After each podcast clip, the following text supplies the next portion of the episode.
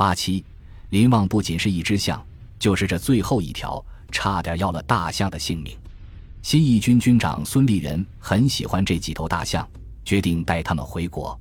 回国路上，离开了野生植物繁茂的缅北滇西，人们才意识到大象需要吃多少东西。新一军的后勤部门为此吃尽了苦头，大象们也不得不临时学会一些简单的表演技巧，沿途杂耍，给自己赚点伙食补贴。尽管如此，还是有多头大象因为照顾不周死在路上。好在林旺体健貌端，生命力强，很活泼的到了广州。值得一提的是，新一军的几头大象在广州继续登台表演，还曾经用所得赈济过当地的灾民。也有史载，新义军在广州颇有强买强卖的扰民现象。大象赈灾和强买强卖这两个矛盾的事情，怎么能发生在一支军队身上呢？只能说，历史不是非黑即白的。后来，孙立人到台湾担任新兵训练司令，就带了三头大象渡海去台，算是给台湾人民的礼物。这里面就有林旺，可惜另外两头大象寿命都不长，也就不如林旺这样出名了。林立方说，那时他正在拍摄猴子，工作人员知道体力衰弱的林旺已经快不行了，特地找他去拍摄。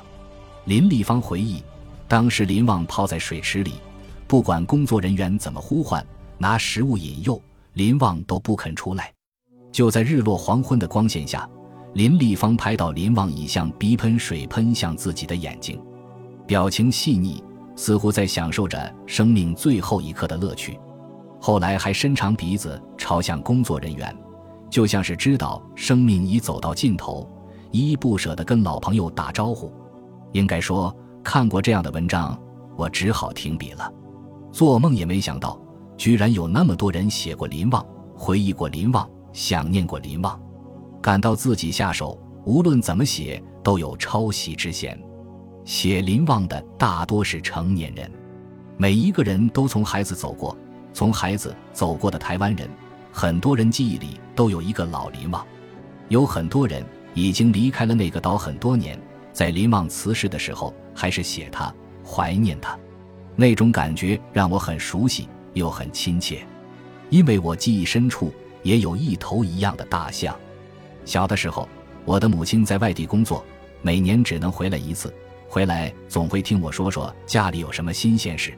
这些事情多半鸡毛蒜皮，无非是前院的蚂蚁搬了家，邻居的小易让马蜂折了头一类孩子眼里的惊天大案。反正我不论说什么，妈妈总是听得那么开心。有了自己的女儿，才恍然明白，妈妈一年一度的开心，竟是用其他所有时间里对我的思念做底子的。然而有一次，我却把这种鸡毛蒜皮一举发挥到国际水平了。那一次，我一见到母亲，就宣布新闻一样的大叫：“米杜拉长毛了！”妈妈愣了：“米杜拉？米杜拉是谁？”米杜拉是北京动物园的一头亚洲象。前几天，父亲刚刚带我去看过它。米杜拉是一个叫做班达拉奈克夫人的老太太送给北京动物园的，当时还很小，当然肯定比我个子大。平时对巨型动物有点恐惧的我，对米杜拉要感觉好得多。近距离观察一番以后，冷不丁发现一个问题：书中的大象皮肤都是胶皮一样的，而米杜拉竟然长着毛。把这个惊人的发现告诉父亲。父亲当时大概正想着别的问题，心不在焉地回答道：“哦，小的时候没有毛，大了就长出毛来了。”事后证明，问父亲这个问题明显问错了人，他的答案完全错误。亚洲象只有幼小的时候身上才有毛，长大了就不会有毛了，否则那就不是亚洲象了，那是猛犸。父亲是北大数学系毕业的，他在生物学上的知识，并不比街道老太太丰富多少。然而我还是很兴奋，还喂草给米杜拉吃。深刻的印象让我在妈妈回家的第一时间就向她报告这个惊人的消息。那一年我四岁，以后又看过很多次米杜拉，每次到动物园都去看它。记得它脾气很好，还会吹口琴。直到有一次，米杜拉突然消失了，从此不再出现，那种失落至今难忘。当我翻看台湾的朋友给林旺的留言，那种久违的感情一下子冲塞了我的心房。我还是不写了吧，直接引用他们的话好了。往往还附着一张发黄的老照片。读到这些字句，仿佛胸中一种什么东西被轻轻打破。我想，林旺或者米杜拉与我们的意义，就好像老宅子胡同门口那个修鞋的老师傅。当你满身疲惫地提着皮箱从异乡归来，一走到巷子口，就看到阳光下二十年前的老师傅，依然在拿着一个鞋掌一板一眼的来钉。那，就是和林旺爷爷一样的感情了。林旺不仅是一头像，散发着时光味道的老照片，更让我有一种恍惚的感觉。照片上的一个个认真对着镜头的黄皮肤黑眼睛。我无法分辨他们是在台北还是在北京，这一点也不奇怪，因为他们的服装实在与我们乃至我们父兄在某个时段的形象太相似了，连神情也像。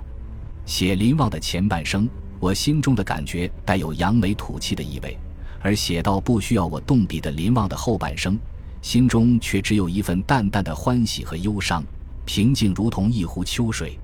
原来感动就是这样简单。